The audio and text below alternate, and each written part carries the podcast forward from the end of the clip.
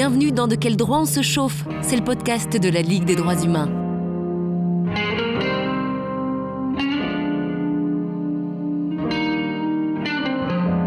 Dans ce premier épisode, on avait envie de vous raconter Régine Orfinger-Carlin, parce que cette grande avocate a compté, et elle compte d'ailleurs toujours pour la Ligue des droits humains. Elle est née dans les années 1910 et son parcours sort de l'ordinaire. C'est l'une des premières avocates du pays. Elle entrera en résistance durant la Seconde Guerre mondiale. Elle participera à la refondation de la Ligue des droits humains, réduite au silence pendant les années de guerre. Elle défendra les droits des femmes, ceux des étrangers et bien d'autres encore. Le prix que la Ligue décerne tous les deux ans à une association une personne qui milite en faveur des droits humains porte d'ailleurs son nom. C'est le prix Régine Orfinger-Carlin. Allez, suivez-nous, on remonte le fil de ces combats dans ce podcast, et il y en a beaucoup.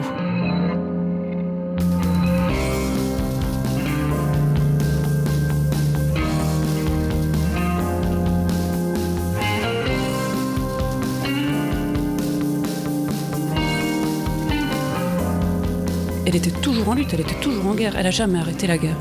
Défendait euh, n'importe quel être humain, quelle que soit son origine, son sexe, etc. Et il fallait pas qu'on limite justement ce combat. Son combat pour les droits humains a une telle force en elle, elle va avoir du courage, un courage extraordinaire qui va l'amener à prendre des risques. L'injustice la mettait hors d'elle dans tous les sens du, euh, du terme.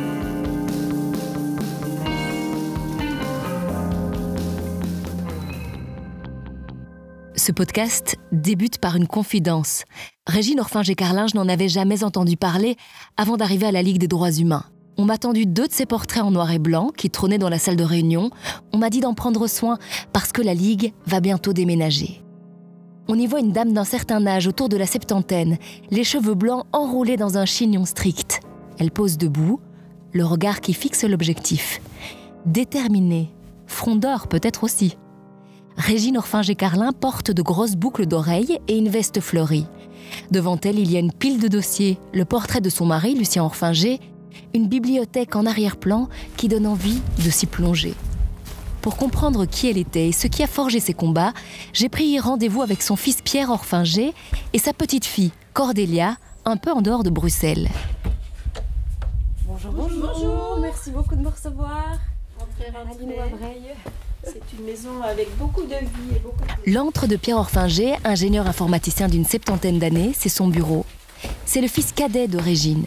Il conserve ici notamment des fragments du passé, des albums photos très épais et très rares aussi. Tout a pu être sauvé dans des caves et des trucs comme ça. Donc malgré toute la guerre, ça c'est très rare dans les familles juives, forcément. Et donc on a tout en fait, nous, on a tout l'historique, y compris les photos. Voilà ma mère jeune. donc voilà quoi elle ressemblait. Déjà un regard très déterminé. et, et, fort masculin, hein. elle a un visage dur, je trouve souvent. Oui, Régine. Ça c'est mon père, ça c'est ma mère, et les voilà ensemble. Donc ma mère est une des, des, fait partie des familles des 6% de juifs qui, est, qui sont nés belges, surtout les juifs qui avaient en Belgique, il y avait 6% comme ça, et les 94 autres pourcents qui étaient venus partir des années 30, mais dont une grosse partie était encore euh, apatride. Son père était diamantaire à euh, Anvers. Il est arrivé en Belgique en 1905.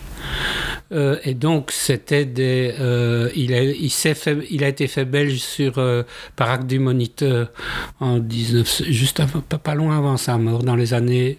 fin des années 20. Comme service rendu après la guerre 14-18, il a fait des ateliers de taille de diamant pour les handicapés de la de guerre 14-18, ah, okay. entre, entre, autres tous ceux qui n'avaient pas de jambes, mais ça ne les empêchait pas. Mon grand-père était euh, franc-maçon, etc. Donc c'était pas fort religieux, même si son père était religieux, parce qu'en fait son père est, a créé l'école euh, euh, juive à Anvers. J'appuie sur pause parce que vous vous êtes peut-être perdu dans l'arbre généalogique.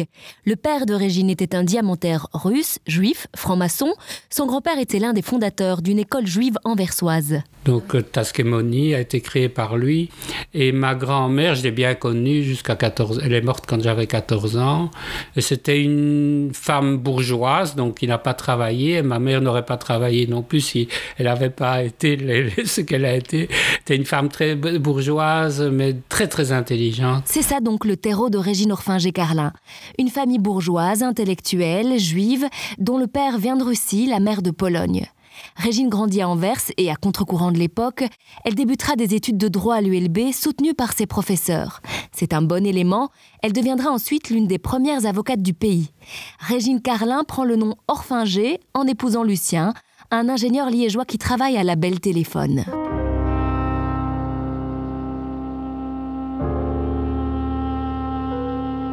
L'entre-deux-guerres est une période troublée. La guerre éclate, le vent tourne. En octobre 40, les ordonnances allemandes interdisent aux juifs de Belgique l'exercice du métier d'avocat. Régine Orphinger-Carlin figure parmi la liste des 17 avocats exclus du tableau de l'ordre anversois. Claudine Marissal est historienne au CARIF, ce centre d'archives et de recherche spécialisé dans l'histoire des femmes et du genre. Elle a épluché les archives de Régine Orphinger-Carlin. Quand la guerre éclate euh, en 1940, son mari est mobilisé, puis il revient en Belgique, puis très vite ils sont confrontés ben, aux mesures antisémites de, l'occupant allemand. Et très vite, en fait, leur, euh, leur, domicile est perquisitionné. Euh, elle subit aussi euh, les lois antisémites et elle est obligée de quitter le, bureau, le, barreau d'Anvers où elle est avocate, ce qui créera des crispations après la guerre d'ailleurs parce qu'on essaiera de voir quelles ont été les complicités qui ont fait que le barreau d'Anvers va appliquer cette réglementation allemande. Et donc elle se retrouve avec son mari sans emploi. Régine est juive et elle dérange. Mais vous l'aurez sans doute déjà compris, l'avocate n'est pas du genre à se laisser faire. Elle se défendra devant le Conseil de l'ordre qui cédera tout de même sous la pression allemande. Non, non, elle ne s'est pas laissée faire. Pierre elle, elle, est venue devant l'ordre. On ne peut pas rayer quelqu'un quand même sans faire, je dirais, procès devant l'ordre. Et elle est venue, elle s'est défendue. Politiquement, c'est quand même les choses à faire. elle travaillait pour le bureau d'avocat qui était le bureau d'avocat de la ville d'Anvers. Donc, elle était probablement aussi la seule à ce niveau, avocat juif, qui, était à ce niveau-là et qui, avec ses patrons, etc., n'avait pas peur je dirais, entre autres, de, de la ville et des, et des fonctionnaires, puisqu'elle vivait là-dedans.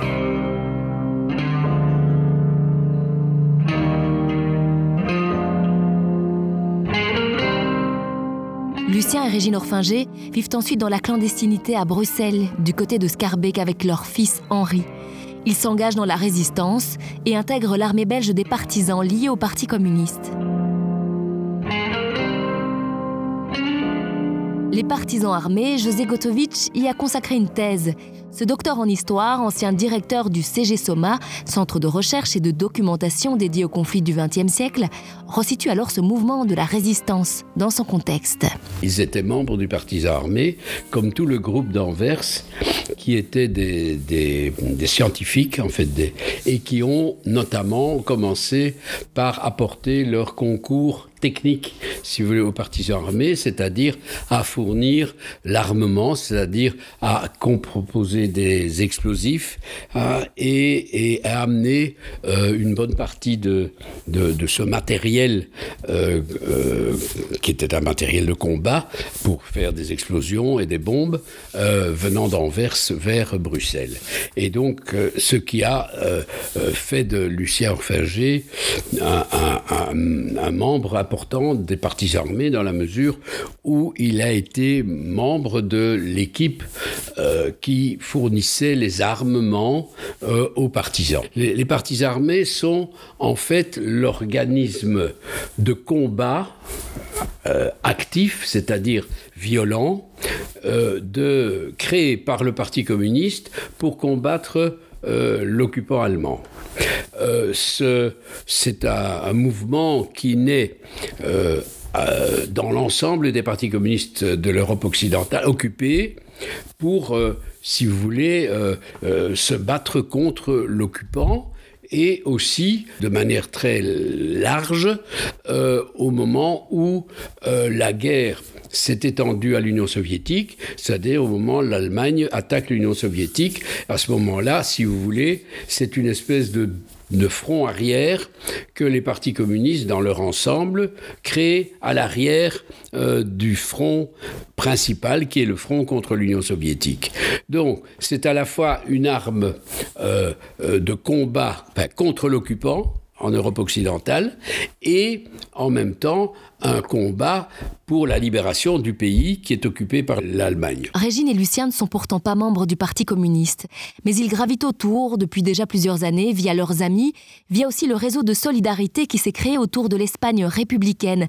Quelques années plus tôt, Lucien aura donc un rôle important dans ce mouvement de résistance. Il est l'un des responsables de l'armement. Régine expliquera notamment dans une interview accordée à José Gotovitch dans les années 70 qu'elle lui apportait depuis Anvers du chlorate de potassium pour fabriquer des explosifs. Et puis, elle assumera elle aussi une fonction primordiale dans la résistance. Elle sera courrière d'un commandant, un maillon essentiel.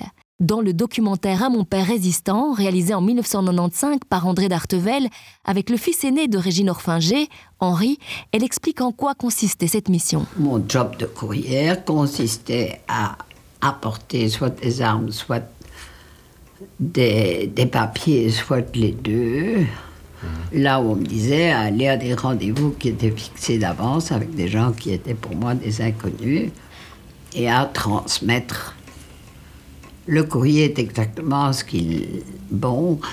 Euh, j'ai eu au début le gros avantage d'être enceinte, ce qui fait que quand c'était des armes, je pouvais les cacher facilement dans ce que j'avais déjà de vendre. Euh, qu'en plus, on avait l'air beaucoup plus innocent quand on était enceinte, puisque les Allemands étaient quand même relativement aimables avec les femmes enceintes. Euh, j'ai continué à faire de la bicyclette, d'ailleurs, à cette époque. Euh, jusque très tard. Et puis après, quand j'étais plus enceinte, quand j'avais accouché, je me suis resservi de mon ventre, si je puis dire, quand j'avais des colliers encombrants, parce qu'on peut toujours avoir l'air enceinte même si on ne l'aime pas. Mhm. Enfin, c'était un bon moyen.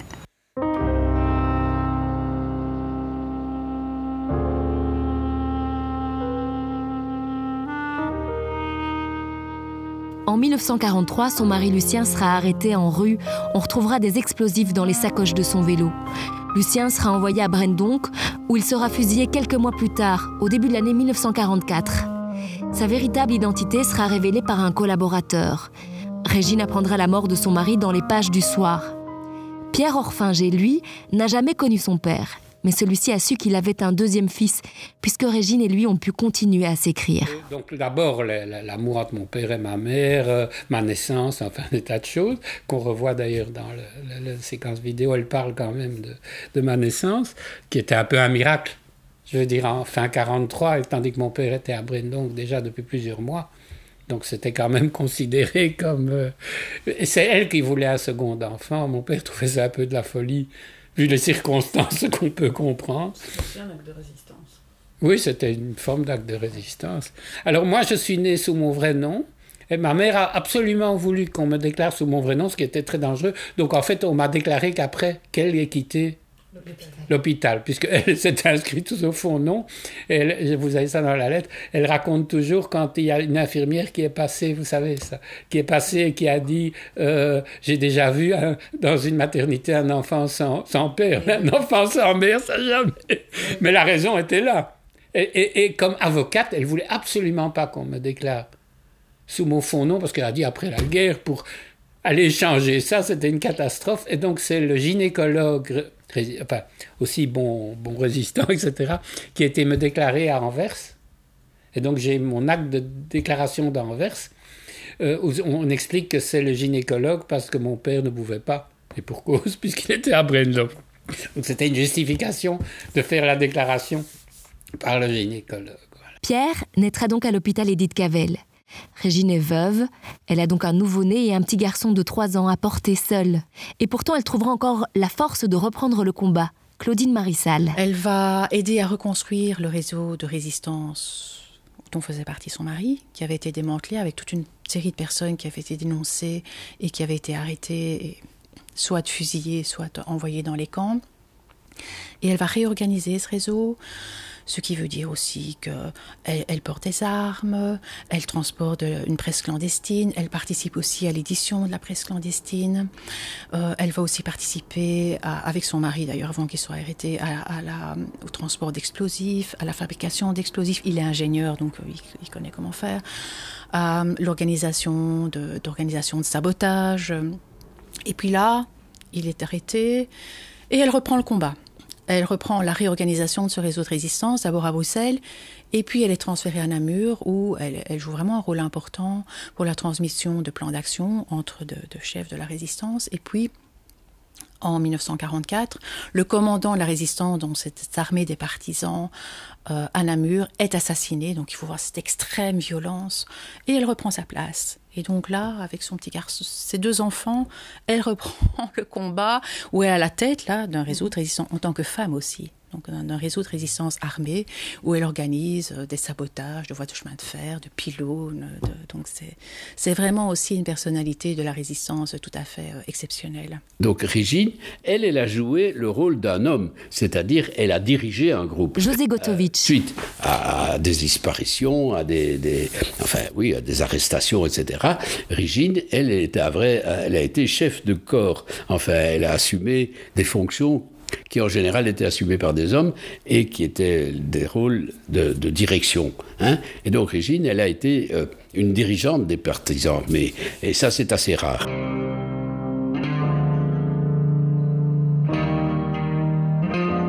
Et puis c'est la fin de la guerre, la fin de la clandestinité aussi pour Régine.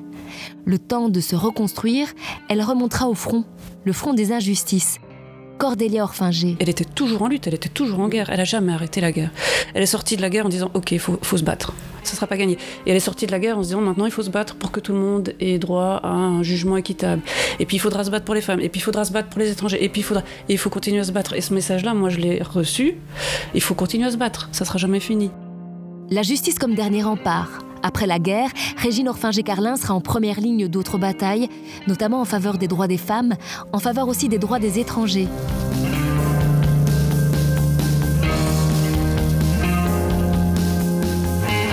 Une vie de combat, on vous le disait, que l'on décortiquera dans le deuxième et dernier épisode.